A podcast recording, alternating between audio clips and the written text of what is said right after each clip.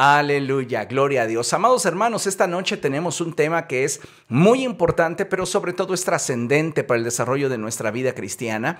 Continuamos con nuestra serie de consejos para una vida estable y ya estamos en la sesión número 7. Y hoy nos toca trabajar en un tema bien delicado, bien importante, que le he puesto como subtítulo de suegros, ángeles o demonios. ¿Qué será? ¿Un ángel o un demonio? Algunos de ustedes son jóvenes y puede ser que piensen que este tema aún no aplica para ustedes. Algunos están todavía siendo solteros, pero créanme, sin importar la edad, sin importar el rol que en este momento estés desempeñando, esta palabra te habrá de bendecir y resultará en una ventaja para tu vida. Así que esto es sumamente importante y amados hermanos, necesitamos abrazarlo con todo nuestro corazón. Yo les invito por favor a que abran su Biblia, vamos juntos a Génesis capítulo 2. Verso 24, Génesis capítulo 2, verso 24. Y dice la palabra de nuestro Dios de la siguiente forma. Por eso el hombre deja a su padre y a su madre y se une a su mujer y los dos se funden en un solo ser. Si hay algo que me llama la atención de esta expresión en comparación con otras traducciones, es que en esta traducción la nueva versión internacional utiliza la palabra deja y no dejará como lo utiliza la Reina Valera versión 60. Porque a veces pareciera que el dejará es como algo opcional, mientras que el deja es tajante y contundente. Creo que al analizar este pasaje, que es lo que haremos a lo largo de esta sesión, vamos a descubrir muchas cosas que Dios desea que pongamos en práctica y que al ponerlo en práctica traiga como fruto a nuestra vida esa estabilidad, esa paz y ese gozo que solo de Cristo proceden. Déjeme decirle que en esta porción de la escritura encontramos una referencia que considero es de sumo valor para entender la forma en la cual las relaciones al interior de la familia deben de establecerse y desarrollarse. En ella encontramos algunos aspectos de valor no solo aplicables a la vida de la nueva familia que se forma cuando la pareja determina casarse, sino que también este pasaje nos deja ver de forma clara los límites los límites que deben existir para que la vida de la familia existente y la de la nueva familia que se forma al momento de decir sí frente a un altar les permita una sana convivencia y un desarrollo adecuado, partiendo del entendimiento de que cuando la familia existente de la cual surge la esposa o el esposo no guarda esos límites de honor y respeto, es que existen no solo fricciones, y tampoco no solamente hay alguno que otro problema, sino que cuando no se respetan los límites, podríamos caer en una serie de situaciones que muy pronto, de forma muy acelerada, podrían convertirse en crisis. Y esto generaría un ambiente de deshonra a la investidura que Dios ha otorgado a esa nueva familia. Es decir, cuando la escritura dice, por tanto, el hombre deja a sus padres y se une a su mujer, y dice la palabra del Señor que ambos se convierten en un solo ser, déjeme leerlo textualmente, por eso el hombre deja a su padre y a su madre y se une a su mujer, y los dos se funden en un solo ser. En esta expresión Dios está honrando y dignificando esa alianza que hay entre hombre y mujer. Y para que dicha dignificación y honra se manifiesten plenamente, estos tienen que tomar una decisión y es la de cortar el cordón umbilical con sus padres. Cuando no se respetan los límites, hay deshonra hacia la familia existente y deshonra hacia la nueva familia. Ahora bien, sin duda estoy convencido respecto del gran amor que los padres sentimos por nuestros hijos. Nadie me debe intentar convencer de que uno ama en demasía a sus hijos. Esa es una realidad. todos los que somos padres amamos a nuestros hijos y queremos lo mejor a partir de nuestro concepto, a partir de nuestra visión para ellos, cierto o no. ¿Cuántos de ustedes, papás, no les hubiera gustado que sus hijos fueran dentistas o fueran licenciados o fueran astronautas? Y finalmente su hijo se inclinó por otra carrera y su vida se dirigió en una dirección distinta. Pero no por eso dejamos de amarlos. Quisiéramos lo que nosotros consideramos mejor para ellos. Sin embargo, debemos entender que llega un momento en el cual ellos deben de tomar sus propias decisiones. Ahora bien, entiendo perfectamente que no importa la edad que nuestros hijos tengan. Para nosotros siempre serán los seres más hermosos e indefensos del mundo. Pero la realidad es que conforme pasa el tiempo nuestros hijos maduran, algunos más que otros, por cierto. Pero lo cierto es que llega un punto en la vida de nuestros hijos en el cual ellos deben de comenzar a labrar su propio destino.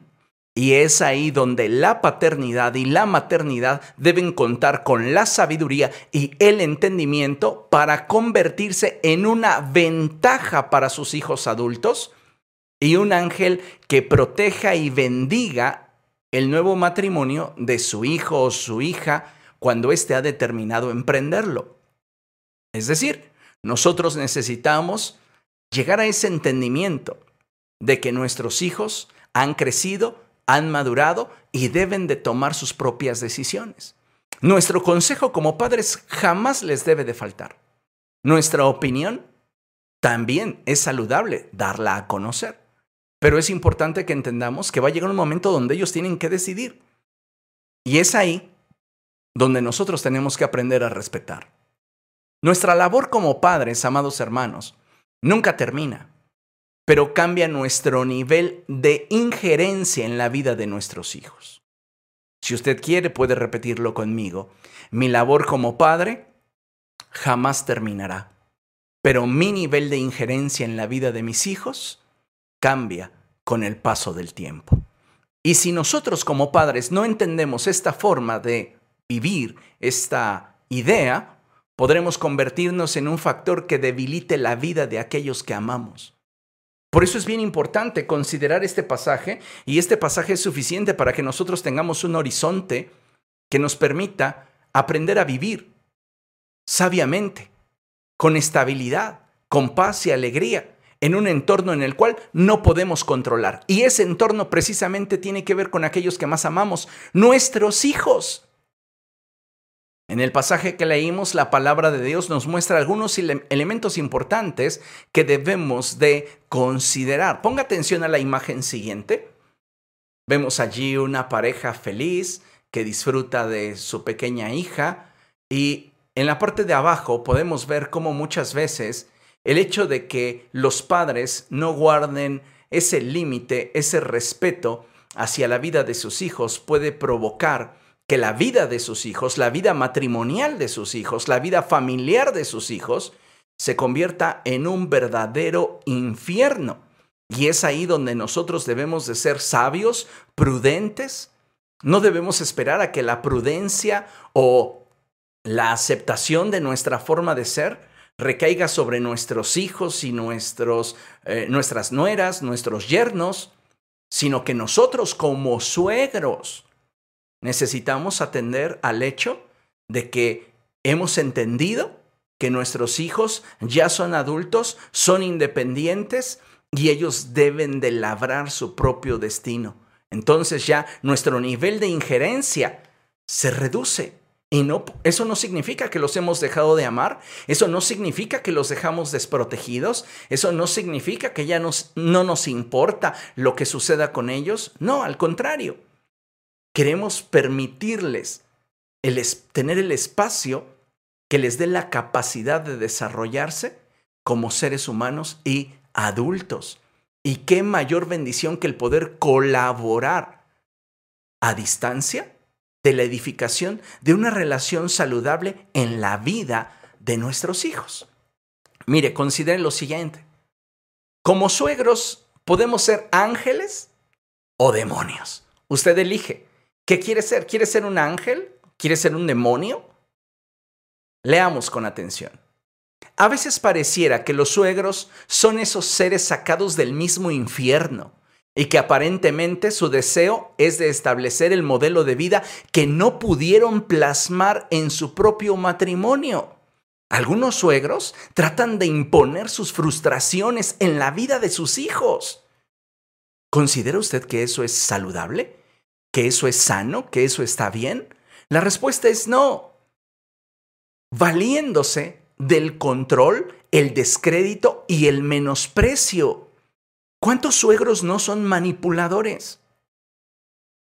Comienzan a manipular a sus hijos para que el yerno o la nuera termine cediendo a lo que ellos quieren. Y ni siquiera es una decisión de pareja, ni siquiera es algo que como matrimonio platicaron y quisieron emprender. No, es la voluntad del suegro, de la suegra, que a través de chantajes, a través de menosprecio, a través de descrédito, a través de querer ejercer ese control absoluto, no le permiten a sus hijos florecer. Lamentablemente, dice el texto, en muchos casos, estas figuras no están tan alejadas de lo que muchos expresan. ¿Se ha dado cuenta cómo se expresa la sociedad y mayormente aquellos que han atravesado por situaciones difíciles respecto de sus suegros? Hay muchos comentarios y veremos muchos de estos más adelante. Pero lo que es importante es que todas esas expresiones de personas que son irrespetuosas, que se entrometen, personas que no respetan, que se imponen, que manipulan, que chantajean. La vemos muchas veces bien retratada en la vida de muchos suegros. Y nosotros tenemos que tener cuidado hasta dónde estamos tratando de establecer lo que a nosotros pareciera lo que más le conviene a la pareja o hasta dónde estamos manteniéndonos al margen y respetando sus propias decisiones. ¿Tu hijo, tu hija, su esposo, su esposa van a cometer errores? Sí, muchos. Pero no eres tú quien debe impedir que los cometan. Tú puedes ayudar, apoyar con tu consejo, con tu comentario, no malintencionado, sino objetivo, y de preferencia siempre dado en un término eh, vertical, es decir, tu padre a tu hijo o a tu hija directamente. Hijo, hija, esta es mi opinión. Pero no tienes que desacreditar ante tu hijo a su esposo, ante tu hija a, ante tu hijo a su esposa, ante tu hija a su esposo, para tú ganar. Y tenemos que romper con esas viejas prácticas. Necesitamos entender que ahora en ese proyecto que está emprendiendo tu hijo o tu hija, necesita de la voz de la experiencia, que es la tuya, como una ventaja, no como una imposición. Entonces es importante que consideremos esto. Ahora, como mencionaba, todas estas expresiones no están tan alejadas de lo que muchos expresan. Sin embargo, un suegro o suegra no debería ser un pesar Bastaría con que entendiera que tiene la posibilidad de extender su paternidad o maternidad y convertirse en un ángel que sea de bendición a la vida de su hijo, su hija y su cónyuge. Fíjese lo que dice el pasaje de la escritura que leímos. Dice así, por eso el hombre deja a su padre y a su madre y se une a su mujer y los dos se funden en un solo ser.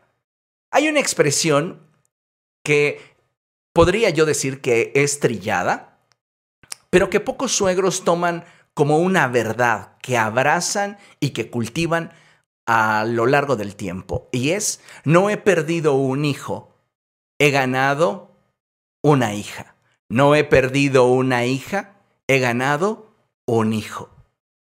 ¿Sabe? Si tuviéramos esa visión de ampliar nuestra paternidad, de extender nuestra maternidad y ya no ejercerlo solamente sobre nuestro hijo sanguíneo, sino extender ese amor, esa protección, ese cuidado hacia nuestro hijo o hija político, la visión que tendríamos sería mucho más clara y mucho mejor. Y nosotros nos convertiríamos en un ángel para esa familia para nuestro hijo y su cónyuge, para nuestra hija y su cónyuge. ¿No cree que sería muy bueno? Mire, vamos a ver dos ejemplos en la escritura de cómo una suegra puede ganarse un lugar de honor ante sus nueras. Y el caso más hermoso que encuentro yo en la escritura, pues es el caso de Noemí. Acompáñeme al libro de Ruth, por favor. Vamos a leer Ruth. Vamos allá. Ruth capítulo 1, versos del 3 en adelante. Y dice la palabra del Señor así. Pero murió Elimelech, esposo de Noemí y ella se quedó sola con sus dos hijos. Estos se casaron con mujeres moabitas, la una llamada Orfa y la otra Ruth. Después de haber vivido allí unos diez años, murieron también Mahlón y Quilión, y Noemí se quedó viuda y sin hijos. Es una historia trágica, pero si usted se da cuenta, de acuerdo al relato bíblico, los hijos de Noemí no duraron más de 10 años casados. Sin embargo, ese tiempo, menor a 10 años, fue suficiente para que Noemí marcara el corazón de sus nueras, Orfa y Ruth. Y qué interesante, amados hermanos, es lo que la palabra de Dios nos muestra. Verso 6.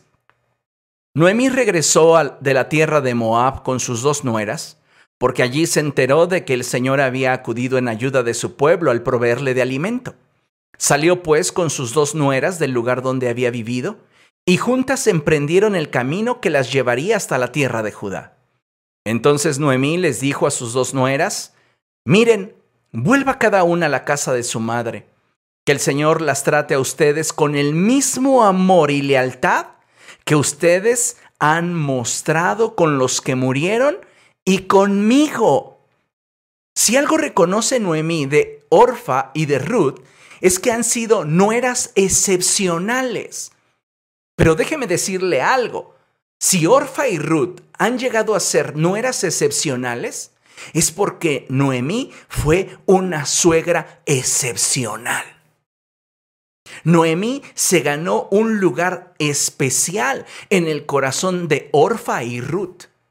Y ha llegado el momento en el cual, a los ojos de Noemí, ella no tiene nada más que ofrecerles a ellas y les dice, váyanse, vuélvanse a sus familias, porque yo no tengo la posibilidad de darles lo que ustedes necesitan. Fíjense nada más.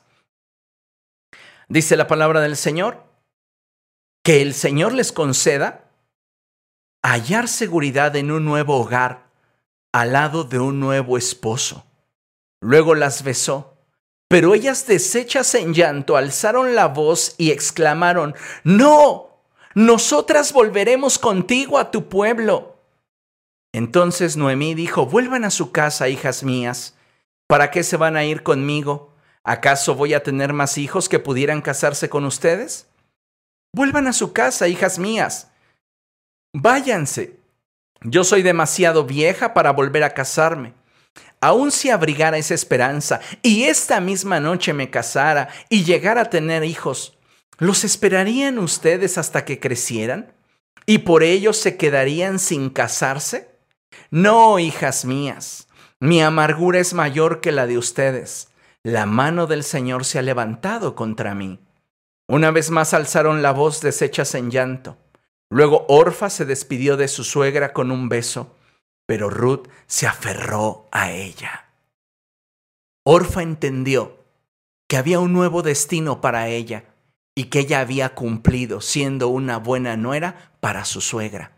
Y llevaba en el corazón a Noemí porque Noemí había sido una buena suegra para ella. Pero Ruth tenía un nivel de compromiso mucho mayor. Y dice la escritura que Noemí le dijo a Ruth, mira, tu cuñada se vuelve a su pueblo y a sus dioses. Vuélvete con ella. Pero Ruth respondió, no insistas en que te abandone o en que me separe de ti, porque iré a donde tú vayas y viviré donde tú vivas, tu pueblo será mi pueblo y tu Dios será mi Dios, moriré donde tú mueras y allí seré sepultada. Que me castigue el Señor con toda severidad, si me separa de ti algo que no sea la muerte.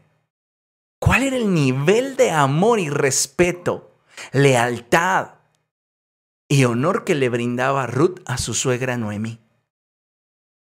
Dice la palabra del Señor, al ver Noemí que Ruth estaba tan decidida a acompañarla, no le insistió más. El vínculo que se generó entre Noemí y Ruth fue una extensión de maternidad. Noemí no solo amó a sus hijos, amó también a las esposas de sus hijos. Las honró, las respetó, protegió su posición hasta el último día de su vida. Y eso te habla de una persona que sabe extender su maternidad. Cuando somos excluyentes, selectivos, y comenzamos nosotros a decir, pues sí te casaste con esa, sí te casaste con ese, pero para mí solamente mi amor te pertenece a ti y todo mi desprecio para tu cónyuge, déjeme decirle algo, usted no está amando de una forma sabia a su hijo o a su hija. Ahora, no todos los casos dentro de las familias cristianas, porque podríamos poner el ejemplo de Noemí como una familia cristiana, puesto que ellos venían de Belén. No todas las situaciones dentro de las familias cristianas son iguales. Veamos otro caso. Vamos por favor a Génesis capítulo 27, verso 46. Génesis capítulo 27, verso 46. Y dice la palabra del Señor así. Luego Rebeca le dijo a Isaac, estas mujeres hititas me tienen harta, me han quitado las ganas de vivir. Si Jacob se lleva a casar con una de las hititas que viven en este país, más me valdría morir. ¿De quién está hablando esta Rebeca? Rebeca está hablando de las esposas de su primogénito, Esaú. Esaú se había casado con mujeres hititas. Y déjeme decirle algo, y tratando de abrir un poco la visión de lo que estamos trabajando esta noche. Yo no podría simplemente decir que estas nueras eran malvadas con su suegra porque eran hititas. Yo creo que mucho tuvo que ver la forma en la cual actuaba Rebeca con sus hijos para ganarse el desprecio de sus nueras. Y es que si usted ve en el contexto de la historia, Rebeca sobreprotegía a sus hijos y de manera especial a Jacob. Así que puedo percibir que el ambiente familiar en el cual se desenvolvía Rebeca, Esaú y sus esposas no era un ambiente muy agradable. De allí que Isaac le dijera a Jacob, ve a la tierra de mis familiares y allí consigue una mujer para ti. No te cases con ninguna mujer en este pueblo tratando de alguna manera de proteger el corazón de Rebeca. Sin embargo, algo que debemos de tener siempre presente es que a diferencia de con nuestros hijos o nuestros padres, la posición de un suegro se gana. Hablando de la posición de honor, hablando de la posición de respeto. La posición que una nuera o un yerno merecen en cuanto a honor y respeto también es una posición por la cual se debe de trabajar. No por, no por el hecho, el simple hecho de que, pues ya soy el esposo de tu hija, ¿cómo ves? Y ahora me respetas. No, no, no, no, no, yernos. No es así. O la clásica nuera. Ya soy yo la esposa de su hijo. ¿Y cómo ve? No, o sea, no se trata de esa clase de revanchas y lo vamos a ver más adelante, esa clase de competencias insanas. Aquí debemos entender que el hijo o la hija ha tomado una decisión, nos guste o no nos guste.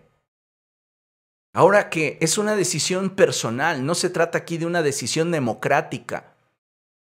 Es una decisión personal que nosotros como padres debemos de buscar respaldar. ¿Para qué? para afirmar la identidad de nuestro hijo, de nuestra hija. Y a partir de ese momento que decide unir su vida a una persona, sea esta o no de nuestro agrado, necesitamos trabajar e invertirnos para ganarnos un lugar de respeto y amor en el corazón de aquellos que también, viéndolo desde una perspectiva correcta, vienen a ser nuestros hijos. Porque dice la escritura que ya no son dos, sino uno. Así que es importante que entendamos que tanto el suegro, la suegra, el yerno y la nuera deben de trabajar por obtener una posición. Y si el yerno y la nuera no trabajan por ello, y son yernos y nueras difíciles, nosotros aventajamos, suegros, en experiencia, en madurez, en entendimiento de la vida. Y no deberíamos tratar de manipular las emociones de nuestro hijo para que finalmente su relación se disuelva. Entonces tenemos que ser muy sabios y muy prudentes.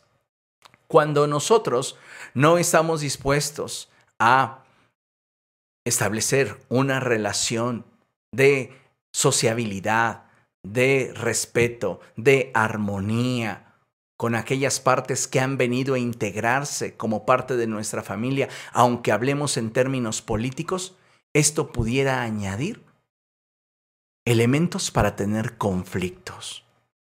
Como ya mencioné, es probable que la actitud del yerno o de la nuera no sea la mejor, pero es ahí donde debe de haber prudencia en los suegros, ya que finalmente ellos son quienes tienen un vínculo sanguíneo con su hijo o con su hija. Y ese vínculo debe de ser suficiente para que ellos puedan ver a la distancia y proteger el matrimonio de su hijo. ¿Cómo lo protejo? Primero respetando, honrando y manteniéndote a la distancia. Por tanto, dice la palabra del Señor, que el hombre deja a su padre y a su madre, ¿no? Se dejará como para cuando lleve, lleve ya unos 15 años de casado.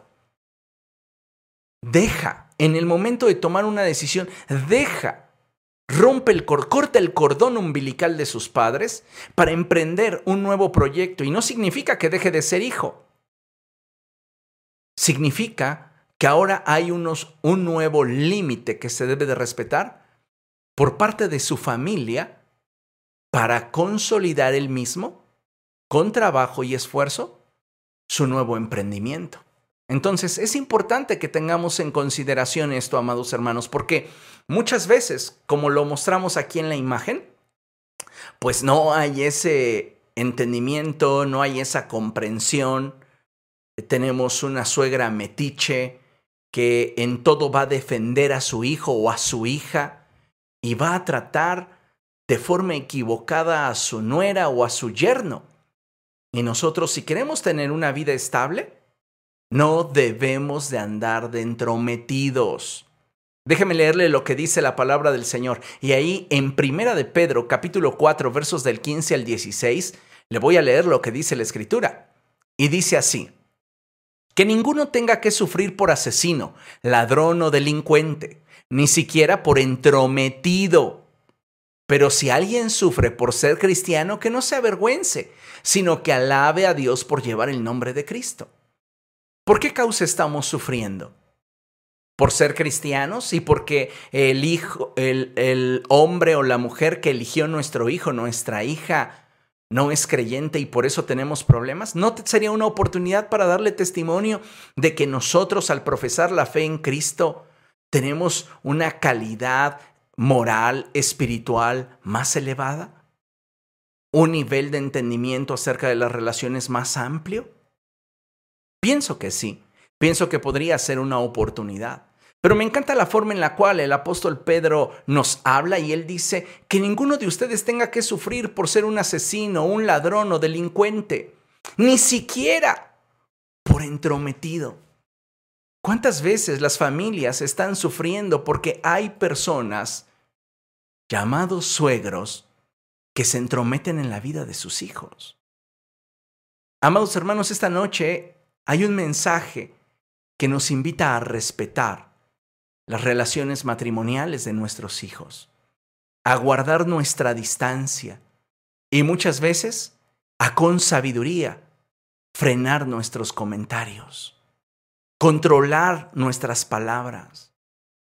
A veces edificamos más callados que dando nuestra opinión.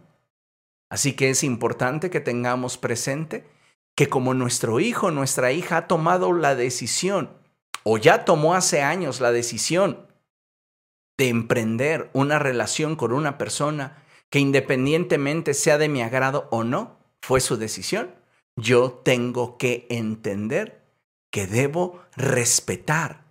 Y como parte de una nueva familia, para mí, siendo aún el padre o la madre, hay límites que debo respetar. Cuando no se respetan, reitero, surgen los problemas y situaciones que al no manejarse de manera adecuada generan pensamientos, emociones y actitudes que lejos de beneficiar a la pareja que está enfrentando fricciones, los colocan en una posición de vulnerabilidad. Yo le pregunto, ¿a cuántos de ustedes suegros les gustaría ver fracasar a sus hijos? Porque déjenme decirle que en un divorcio nadie gana. En un divorcio, las partes involucradas pierden. En todos los aspectos.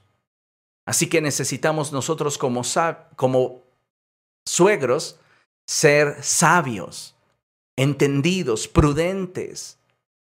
Y aquellas situaciones que a nuestro parecer no fueran correctas, tratarlas directamente con nuestros hijos, sea el hijo, sea la hija, hablar a su corazón como padres que somos.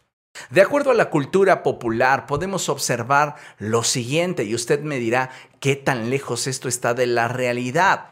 Pero si vamos a ello, vamos a ver en el mundo de los memes, que son esas expresiones de eh, la vida cotidiana con un toque de humor, cómo es que la sociedad concibe a las suegras.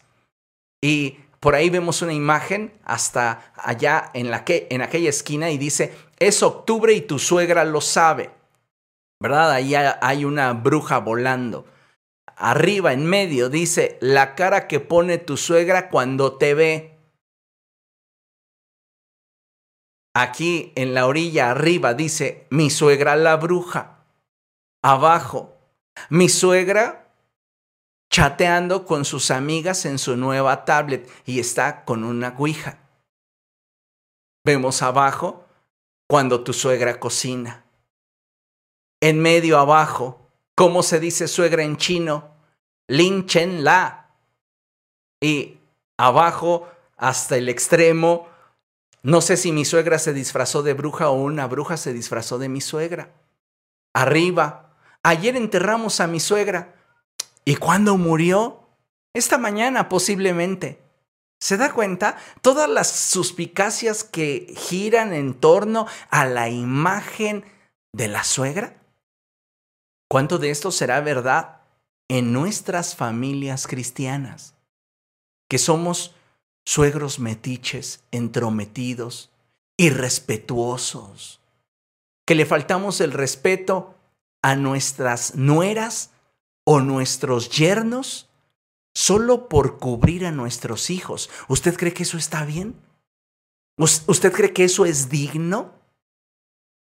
¿Se imagina usted a un suegro que por proteger, a una suegra que por proteger a su hijo deshonra a su yerno o a su nuera? Hay muchas formas de faltar al respeto. Necesitamos nosotros dignificar nuestra posición de suegros para vivir con nuestros hijos, nueras y yernos de manera sabia. Considérelo usted. Pienso que en el contexto popular, la guerra eterna entre los suegros y los cónyuges de sus hijos es algo que definitivamente debe ser diferente en aquellas familias que tienen el conocimiento de la palabra de Dios. ¿Por qué nos comportamos como se comportan aquellos que no conocen a Dios? No estoy diciendo que todo en nosotros deba de ser perfecto. Estamos en un proceso de transformación, estamos en un proceso de renovación, pero es importante, amados hermanos, que nos esforcemos por marcar una clara diferencia.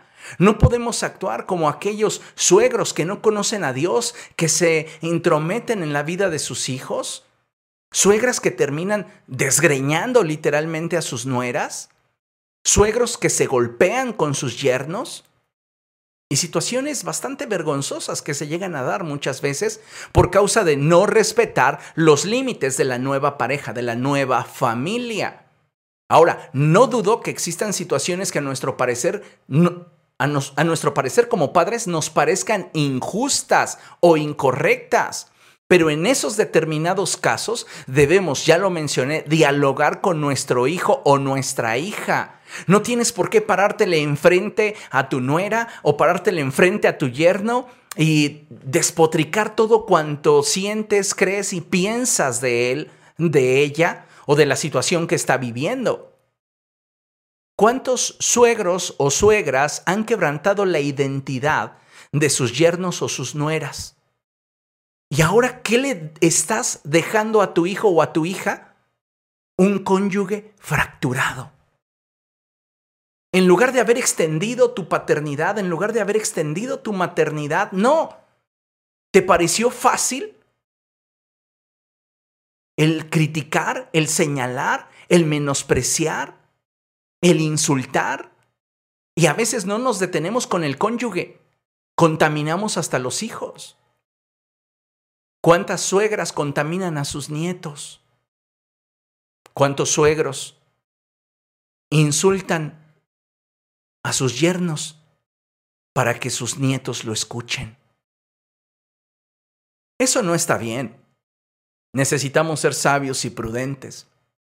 Y si hay algo que tratar, algo que no nos guste, algo que no nos parezca correcto, no lo debes de tratar tú con tu nuera o con tu yerno. Lo debes de tratar con tu hijo o con tu hija. Darle el consejo, no imponer tu comentario no imponer tu voluntad, dar el consejo, exponer tu sentir y dejar que tu hijo, tu hija decidan. Esto es muy importante y debemos de tenerlo, amados hermanos, siempre en consideración. Ahora, hay algunos pasajes de la Biblia que me gustaría que meditáramos en ellos en esta noche, hablando principalmente sobre ese contraste en la vida de los suegros cristianos y los suegros que no lo son. ¿Por qué actuar igual que ellos? Cuando la Biblia en Mateo 20, verso 26, primera sección del verso, Jesús hace un contraste entre la vida del mundo y la vida del reino. Y él enfatiza una cosa, pero entre ustedes no debe ser así. Al interior de una familia cristiana es importante, amados hermanos, que exista madurez, entendimiento, comunicación, elementos que vamos a ver más adelante, pero debe de existir una clara diferencia entre la forma en la cual nosotros abordamos los problemas y la forma en la cual los aborda la gente que no conoce a Dios. Otra cita que quiero mencionarles, primera de Pedro capítulo 3, verso 9. Y dice la palabra de Dios, no devuelvan mal por mal, ni insulto por insulto. Más bien bendigan, porque para eso fueron llamados, para heredar una bendición. Fuimos llamados para heredar una bendición. Así que la forma en la cual nosotros manejemos los momentos de conflicto determinará si nos revestimos de dignidad y honor o salimos huyendo desnudos como los hijos de Seba. Sin dignidad, despojados de todo honor. ¿Cómo estamos nosotros reaccionando ante esos momentos de dificultad, de eh, situaciones difíciles al interior de nuestra familia.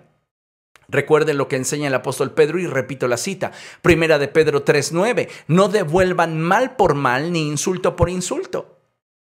Es que yo odio a mi yerno. Hay expresiones que dicen así. Desde el día en el cual le dije que no me gustaba cómo vestía y me dijo, suegro, ocúpese usted de sus pastillas para la diabetes. Suegro, mejor ocúpese usted de su vida. Me ofendió, me insultó, yo solo buscaba el bien para él. Dice la Biblia, no devuelvas mal por mal, ni insulto por insulto. Extiende tu paternidad, extiende tu maternidad. Gánatelo, gánatela a través de tu buen ejemplo. Es cierto que algunas nueras entran a la nueva familia con las uñas de fuera porque vienen con ideas equivocadas. A veces llega a haber reuniones familiares antes de la boda, que no podríamos llamarles propiamente despedidas de solteras, de solteros, pero en esas reuniones familiares la gente se encarga de dar muchos malos consejos. Y los yernos llegan con ideas equivocadas, las nueras de la misma manera. ¿Y qué sucede con esa familia cristiana? En lugar de ganárselos a través de su buen testimonio, se ofenden con facilidad. Y la Biblia nos dice, no devuelvan mal por mal ni insulto por insulto, más bien bendigan. Que no está de humor tu nuera, que le hiciste una observación inocente. Tú sabes cuando algo es inocente o cuando algo tiene toda la intención de herir. Le hiciste un comentario y te respondió agresiva porque tal vez ella está pasando por sus propios problemas y te ofendiste, le insultaste, eso lo, subiste de nivel, le hablaste a tu hijo, se pelearon entre ellos y ahora tú duermes en tu casa, pero ellos están separados. Otra cita que deberíamos considerar, Filipenses 1:27, verso A. Dice la palabra de Dios, pase lo que pase, compórtense de una manera digna del Evangelio de Cristo. Pase lo que pase. Una última cita, Colosenses capítulo 4, verso 5. Y dice, compórtense sabiamente con los que no creen en Cristo, aprovechando al máximo cada momento oportuno. ¿Quién te ha puesto a ti, suegro, suegra, para juzgar la vida de tu yerno o nuera que no escogiste tú, que eligió tu hijo o tu hija, por el hecho de cómo lleva su vida? Nadie nos ha puesto por jueces de nadie. Creo que en este sentido, si nosotros somos creyentes, debemos comportarnos sabiamente con ese yerno, con esa nuera que no conocen de Dios. Y lejos de catalogarle, lejos de señalarle, lejos de injuriarle porque no participa de nuestro culto espiritual, tenemos que dar ejemplo. ¿Cómo sabemos si a través de nuestro ejemplo nuestro yerno, nuestra nuera, vendrán a los pies de Cristo.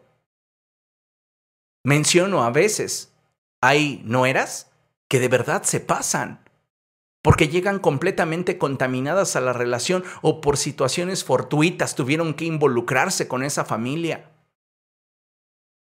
Ellas pueden decidir si la relación suegra-nuera se convierte en un infierno, suegro-nuera se convierte en algo terrible si la relación suegro-yerno, suegra-yerno se convierte en algo detestable?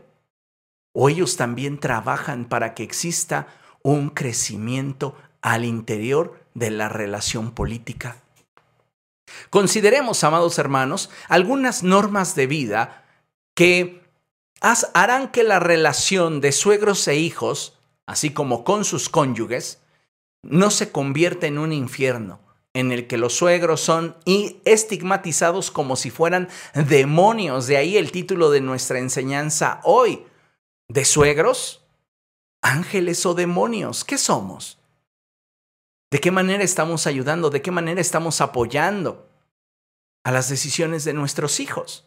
Así que miren, considere por favor estas normas de vida y vamos a ir analizándolas una a una y usted considere qué es lo que usted necesita para ser un mejor suegro, una mejor suegra, un mejor yerno, una mejor nuera. No, no pienses y lo reitero porque a veces eso se cree, pues me casé con la, la hija de eh, mis suegros, obviamente, pero vamos hacia fortalecer la expresión, y ya tengo un lugar en la familia. No, te lo tienes que ganar. Gánate el respeto, gánate la dignidad, el honor, la lealtad. Noemí se ganó el respeto y la lealtad de Orfa y de Ruth. Y fue algo que Rebeca no se supo ganar de parte de sus nueras y que a sus nueras no les interesaba cultivar en la relación que tenían. Por eso había tanto conflicto, al grado en el cual Rebeca tenía que decir, estas mujeres me han quitado las ganas de vivir. Imagínese. Pero bueno, avancemos. Vamos, por favor, hacia estas normas para una vida estable. Y comenzamos aquí nuevamente, Génesis 2.24. Arranca diciendo, por tanto, dejará el hombre a su padre y a su madre. NBI, por tanto, deja el hombre a su padre y a su madre y se une a su mujer y los dos se funden en un solo ser. Bien, ¿cuáles son las normas para que podamos cultivar una relación política sanguínea correcta? Es decir, para que al tener una buena relación con mis, con mis yernos, con mis nueras, yo mantenga un buen vínculo con mis hijos. Porque le guste o no, su hijo, su hija, ama a la persona con la que se relacionó. Y le guste a usted o no, es su decisión. Y lo veremos más adelante. Sería una estrategia terrible que usted se pusiera a competir en ese sentido. Vamos allá. Número uno. La decisión a quién unirse en matrimonio es una decisión plenamente personal y no un acto democrático. Ayer tuvimos la oportunidad de poder participar, antier, tuvimos la oportunidad de participar de elecciones y consideramos que fue un evento democrático donde la decisión de la mayoría va a prevalecer.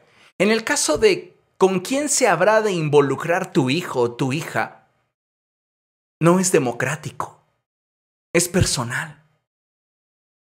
Porque puede ser el caso de que a ti no te parezca la persona que eligió, a ti no te guste, Puede darse el caso de que tú consideres que es la peor persona para tu hijo porque comencé diciendo que como padres quisiéramos lo mejor para nuestros hijos, idealizamos un perfil de pareja para nuestros hijos. A todos los que son papás de los jóvenes solteros de la iglesia les pregunto, ¿cuál es la aspiración o la idealización que tienes para aquel que merezca casarse con tu hija o con tu hijo? ¿Cómo debe de ser? Imagino que algunos papás ya están pensando hasta que sea médico, astronauta. No creo que alguno diga narcotraficante, a no ser que sea capo. Lo dudo, ¿verdad? No, no, no creo que sea eso, pero posiblemente a tu hija o a tu hijo le gusta y quiere algo completamente distinto a lo que tú estás idealizando. Esto no debería generar para ti conflicto. Deberías entender que es una decisión personal y no un acto de la democracia. Dos, no caigas en la trampa de querer imponer tu voluntad para elegir lo que consideras mejor para tu hijo o tu hija. Aconseja, instruye, pero no te impongas. Lean con atención, tuviste toda una etapa de la vida para influir en su vida. Niñez, preadolescencia, adolescencia, juventud, para poderle instruir, caray. A veces nos parecemos mucho a un meme que anda por ahí circulando, en el cual subieron a unos profesores a un avión.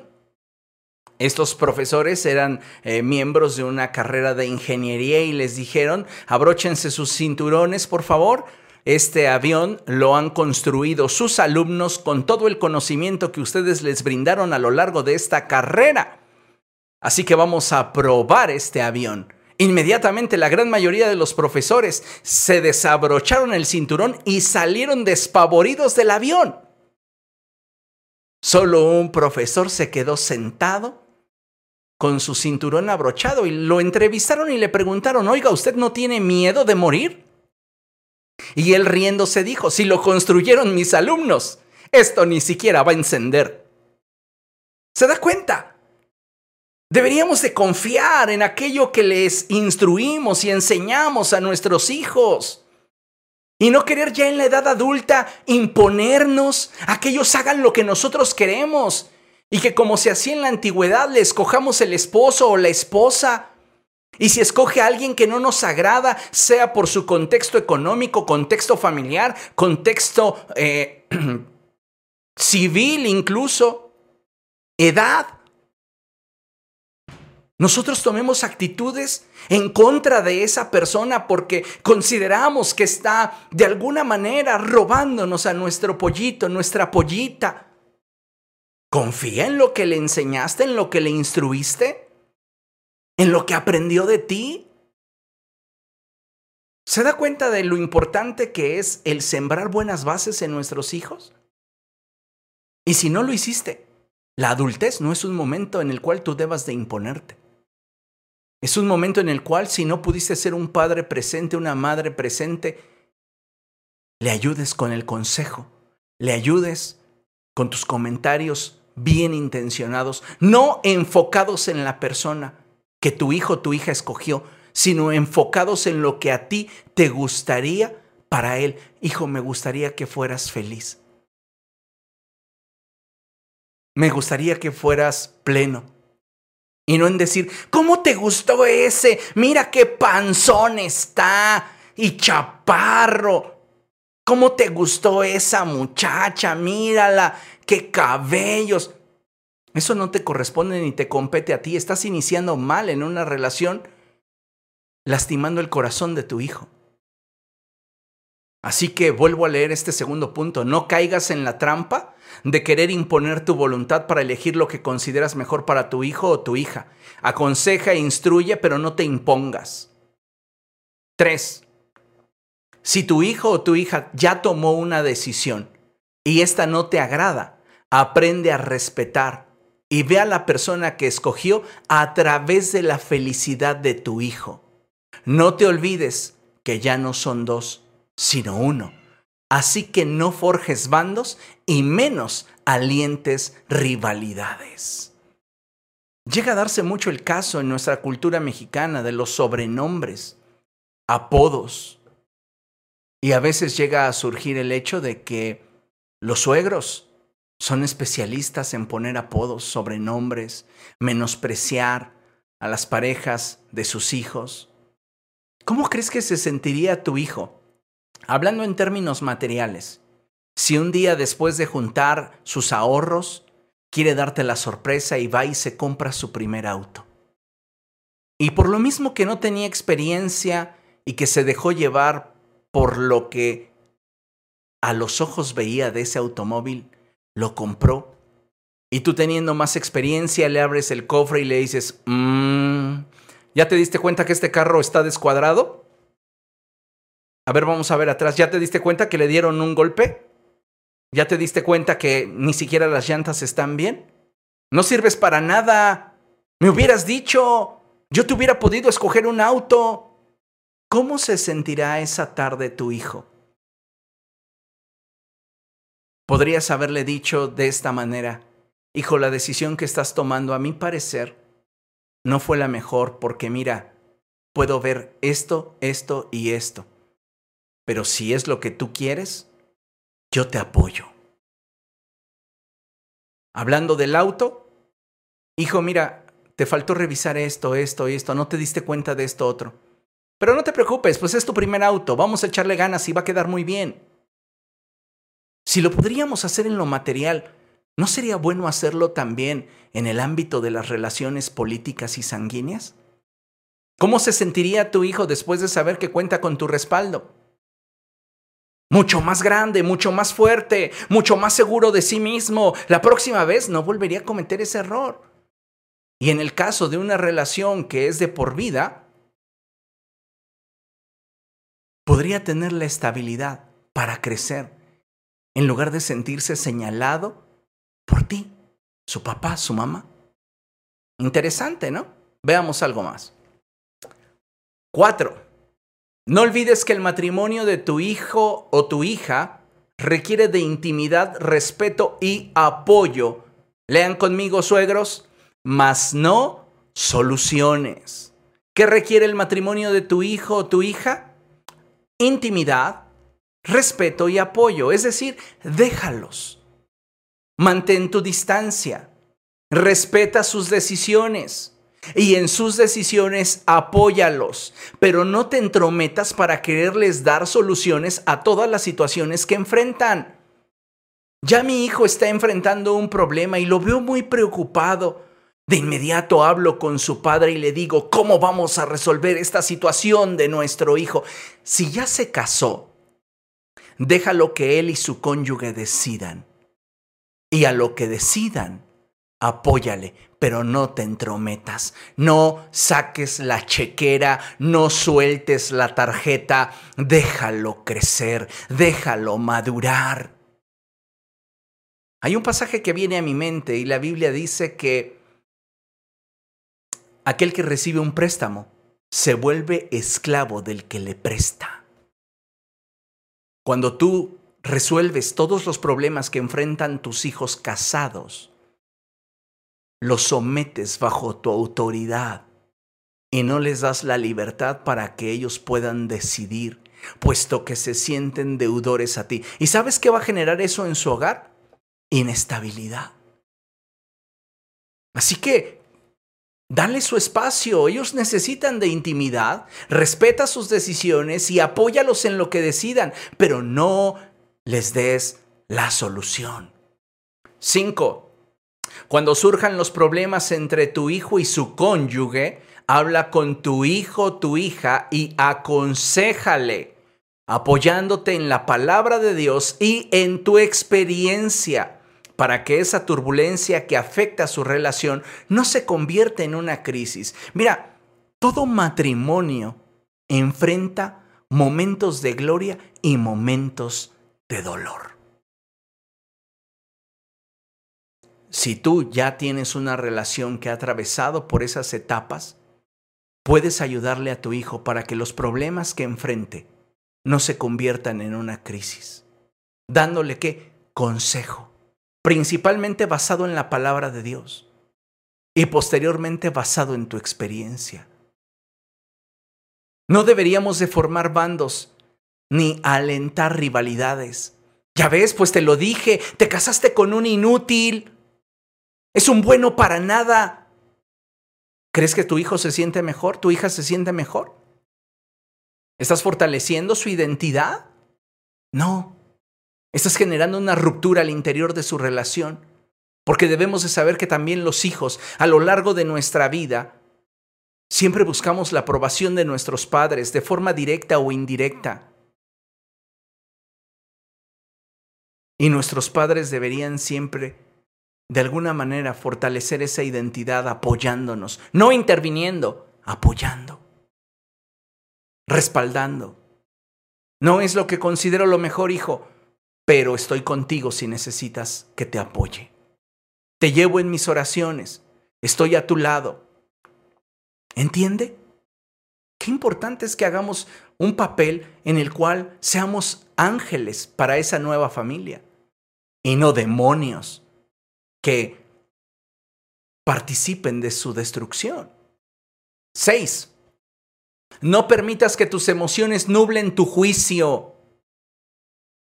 Tú mejor que nadie sabes de qué adolece tu cría. ¿Sí o no? Ay, pero los idealizamos tanto cuando se casan y nuestros hijos, nuestras hijas son los mejores. No, qué partidazo se lleva mi yerno, mi nuera. Ni cierto. Ni cierto. Tú sabes qué clase de personita criaste. Así que no, ni tan tan, ni muy muy. No permitas que tus emociones nublen tu juicio. Debes de respetar a tu yerno o a tu nuera y ser una bendición para su relación. ¿Tú sabes si tu hijo o tu hija es conflictivo? ¿Si es irrespetuoso? ¿Si es flojo? ¿Si es floja? Tú sabes de qué adolece. El problema es que muchos padres piensan que la lealtad tiene que ver con encubrir en lugar de cubrir y proteger. Muchos padres quieren tapar el sol con un dedo y toda la maldad, de alguna manera referenciarla hacia la nuera o el yerno, porque sus hijos son unos santos. Y amados hermanos, cuando rebasamos el límite, generamos conflictos. Así que es importante que tengamos en consideración esto que estamos aprendiendo como normas para tener un desarrollo familiar adecuado. Ahora, ¿cómo podríamos superar los conflictos? Si ya estoy teniendo conflictos con mi yerno, con mi nuera o al revés, estoy teniendo conflictos con mi suegra o con mi suegro, ¿cómo supero los conflictos? Miren, aquí hay algunas ideas importantes. Lo primero es que debemos de respetar a las figuras, es decir, padres y cónyuge jamás deberían estar compitiendo por nada. Deben aprender a coexistir respetuosamente. Debe de existir ese respeto hacia la figura de los suegros. El yerno, la nuera debe de respetar la figura del suegro o la suegra. A ver, te hago una pregunta, nuera. ¿Cómo crees que se siente tu esposo cuando insultas a sus padres? ¿Tú crees que estás dignificándolo? ¿Que estás honrando a tu cónyuge? Le estás faltando al respeto. Ha habido situaciones entre cónyuges y las sabemos que hasta entre ellos se mientan la madre. Situaciones dolorosas de mucha falta de respeto y carencia de límites. Si queremos superar los conflictos, tenemos que comenzar por respetar las figuras, nos gusten o no. ¿Quién te puso por juez? Tal vez tú dices, no, es que yo le sé muchas cosas a mi suegro y por eso no lo puedo honrar ni lo puedo respetar. ¿Quién te puso por juez? ¿Quieres quitar la astilla de su ojo cuando no reparas en la viga del tuyo? Porque con lo que estás reflejando me dejas ver claramente que hay una viga mucho más profunda en el tuyo, aunque no hagas las mismas cosas que ellos. Me explico. Se tiene entonces que respetar las figuras. Si queremos vivir en paz, respetar las figuras. Voy a respetar a tus padres. Aunque me guste o no me guste cómo me tratan, los voy a respetar. Y por el contrario, los suegros tienen que respetar al yerno o a la nuera. Les caiga bien o no les caiga bien, respetar la figura. Eso es importantísimo. Ahora, jamás deberían de ponerse en una posición de competir por cualquier cosa. Vamos a competir por a ver quién tiene su casa más limpia. Vamos a, bueno, fuera, ¿verdad? A veces la competencia es al revés por quién tiene peor. Ya saben. Pero bueno, no tienen por qué competir. No son enemigos. Deberían de verse como aliados. Dos, debe haber comprensión a las emociones. Ambas partes, es decir, tanto los suegros como el yerno y la nuera, están ligados afectuosamente a una persona en común. Los suegros aman a su hija o a su hijo y el cónyuge ama a su cónyuge. El problema es que a veces se generan conflictos porque los padres no respetan los límites y los yernos y las nueras no agarran la onda de que son sus padres y los aman. Entonces, suegros, respeten los límites. Y yernos y nueras, ubíquense, son sus papás. A veces quisiéramos que nuestro cónyuge fuera solo para nosotros. Aguántate a los años a ver si piensas igual. Primero Dios sí. Pero a veces las situaciones al interior de las familias cambian y quisieras como Noemí, vuélvete a tus padres, regrésate con tus padres. ¿Se da cuenta? Entonces necesitábamos comprender las emociones. De ahí surgen muchas cosas. Cuando no se comprende que tal vez el comentario de la suegra, que sí fue inoportuno, fue inadecuado, pero lo hizo pues porque finalmente quiere a su hijo. ¿Qué tengo que hacer yo, no era yerno? Pues respetar. Y si hay algo que me ofendió, lo hablo con toda paz, tranquilidad, con el hijo, la hija, según sea el caso, y avanzo. Porque entiendo en madurez que ambos, tanto los suegros como yo, amamos a la misma persona. ¿Me explico? Tres, Deben de haber diálogos claros y respetuosos. Nunca he dicho que no es bueno expresar lo que sentimos o dar nuestra opinión. Pero tenemos que ser claros y muy respetuosos al momento de hacerlo. Un ejemplo, con los matrimonios jóvenes podría darse el caso de que la nuera no es muy hacendosa para lavar la ropa de el esposo y la suegra se molesta porque los cuellos de las camisas de su pollito están todos amarillos, percudidos. Y supuestamente es ropa limpia, pero la huele y huele a agrio con jabón. Sí, puede ser, pues ayúdale, haz equipo, pero en buen plan, con un diálogo claro y respetuoso. O háblalo con tu hijo, pero nunca le laves la ropa. No te metas. No te metas. Tal vez a tu hijo le gusta sudar sobre el sudor y eso lo conquistó. Es broma, pero finalmente fue su decisión.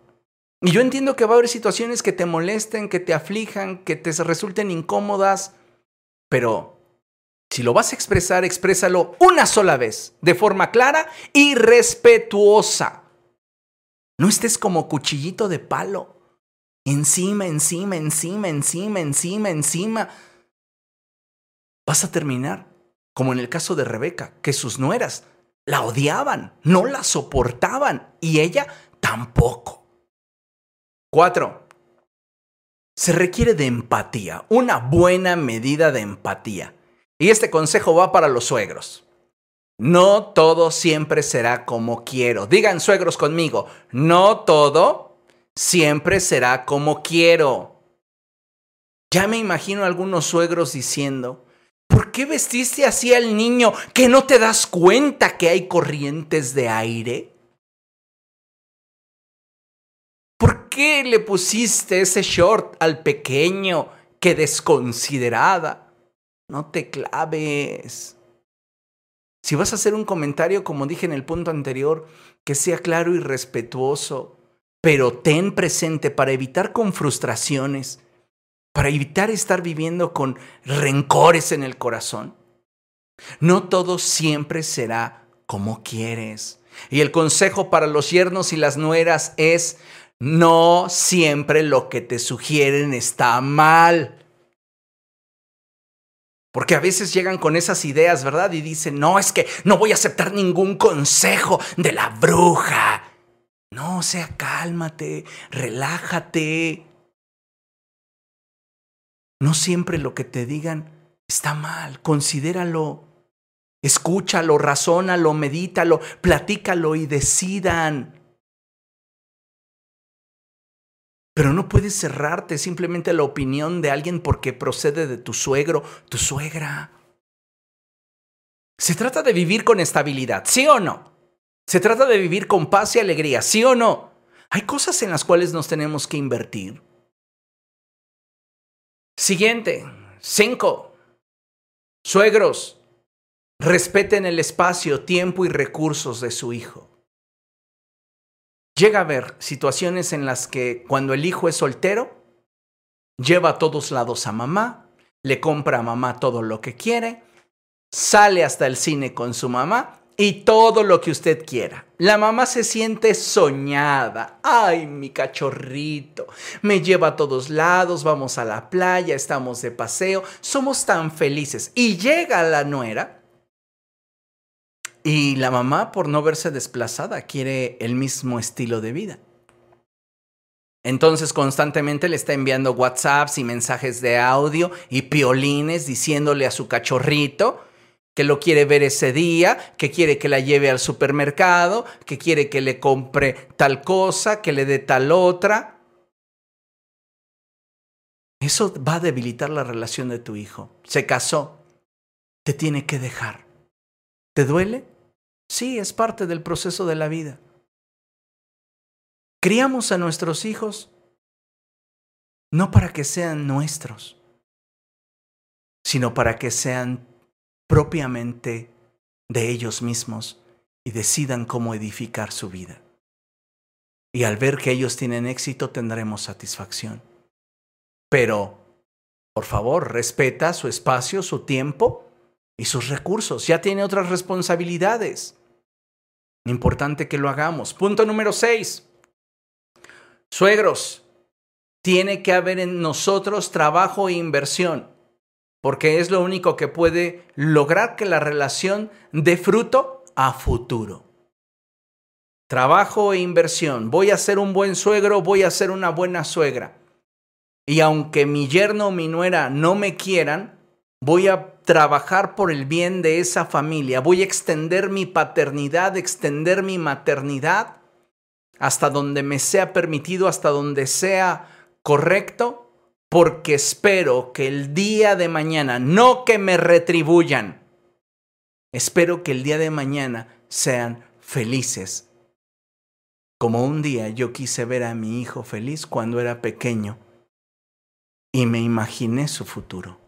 Tal vez no es con la persona que yo esperaba, pero finalmente es la persona que él eligió, es la persona que ella eligió.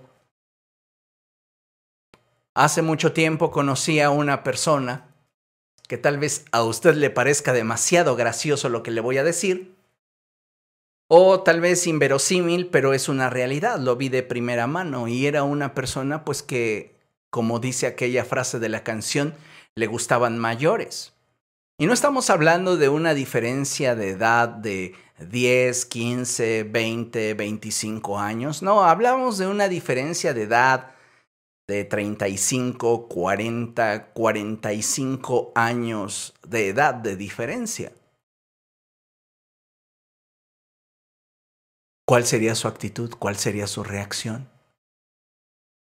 La subo a la cima de una montaña y allí la encierro.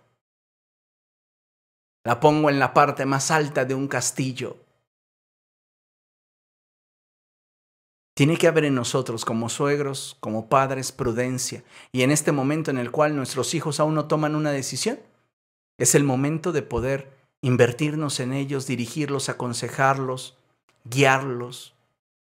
Y cuando tomen la decisión, mucha de esta reflejará aquello que nosotros sembramos, aquello que nosotros pusimos como valores, principios en su corazón.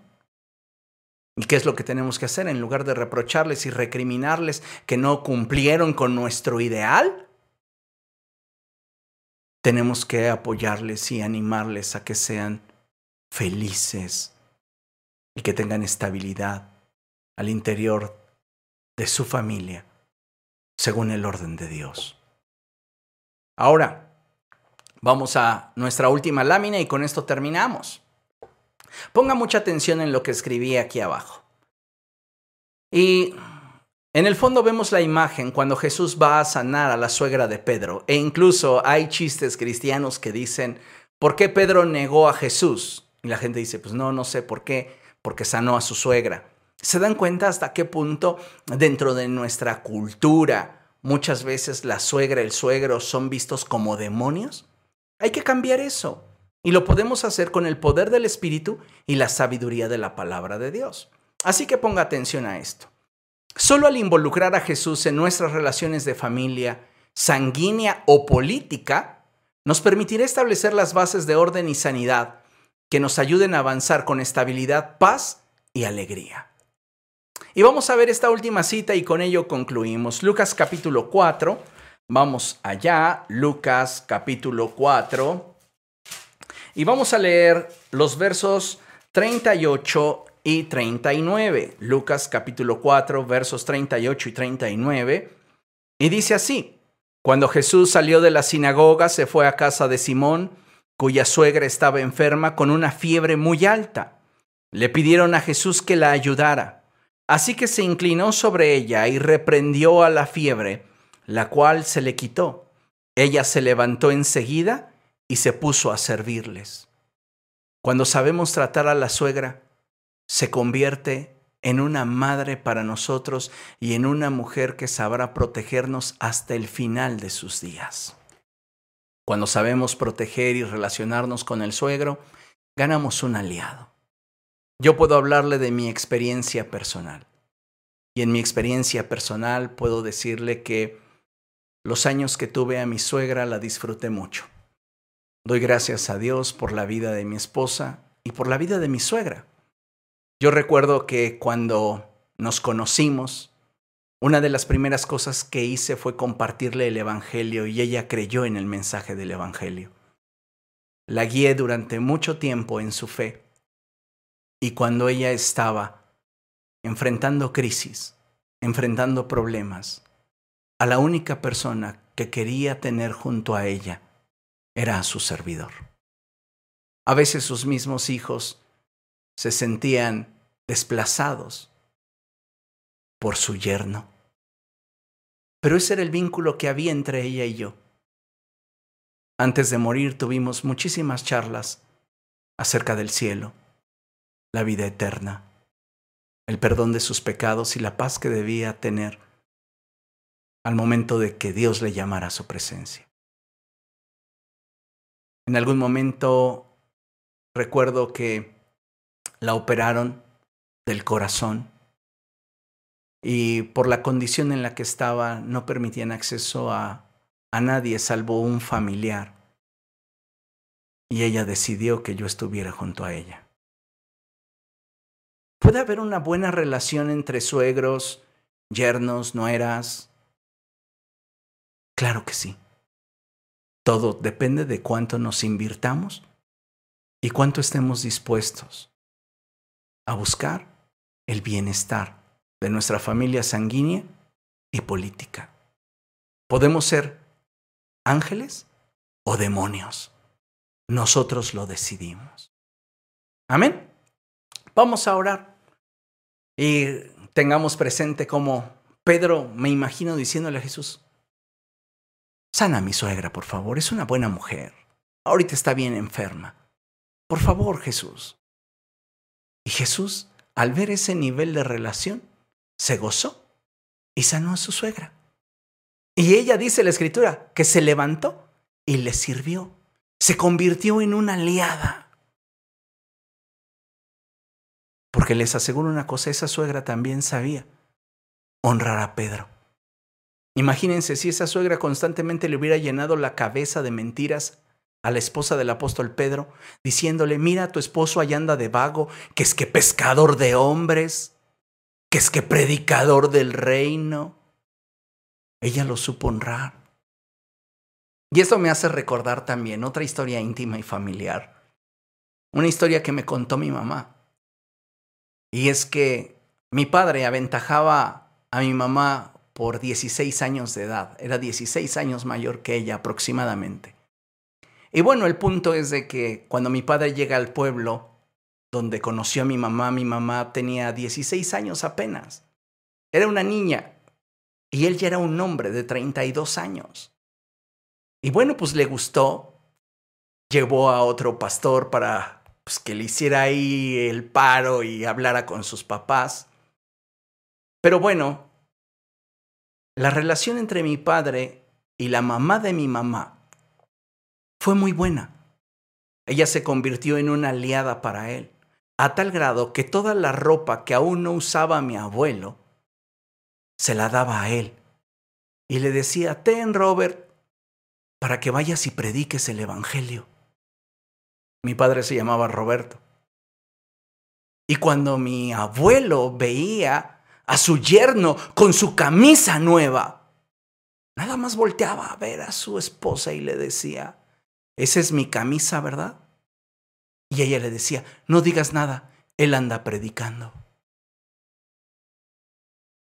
Podemos hacer de nuestros suegros unos padres, unos aliados. Podemos hacer de nuestros yernos y nuestras nueras un equipo.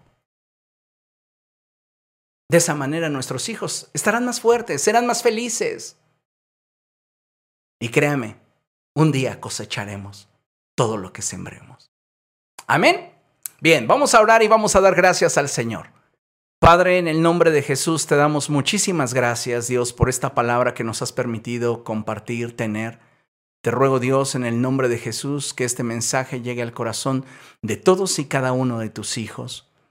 Y que sin importar la edad ni el contexto, te ruego Dios que esta palabra abra su entendimiento para que todos puedan proseguir y perseverar a tener familias estables, fuertes y que vivan en armonía. Bendigo la vida de tu pueblo y te doy gracias, Señor, en el poder.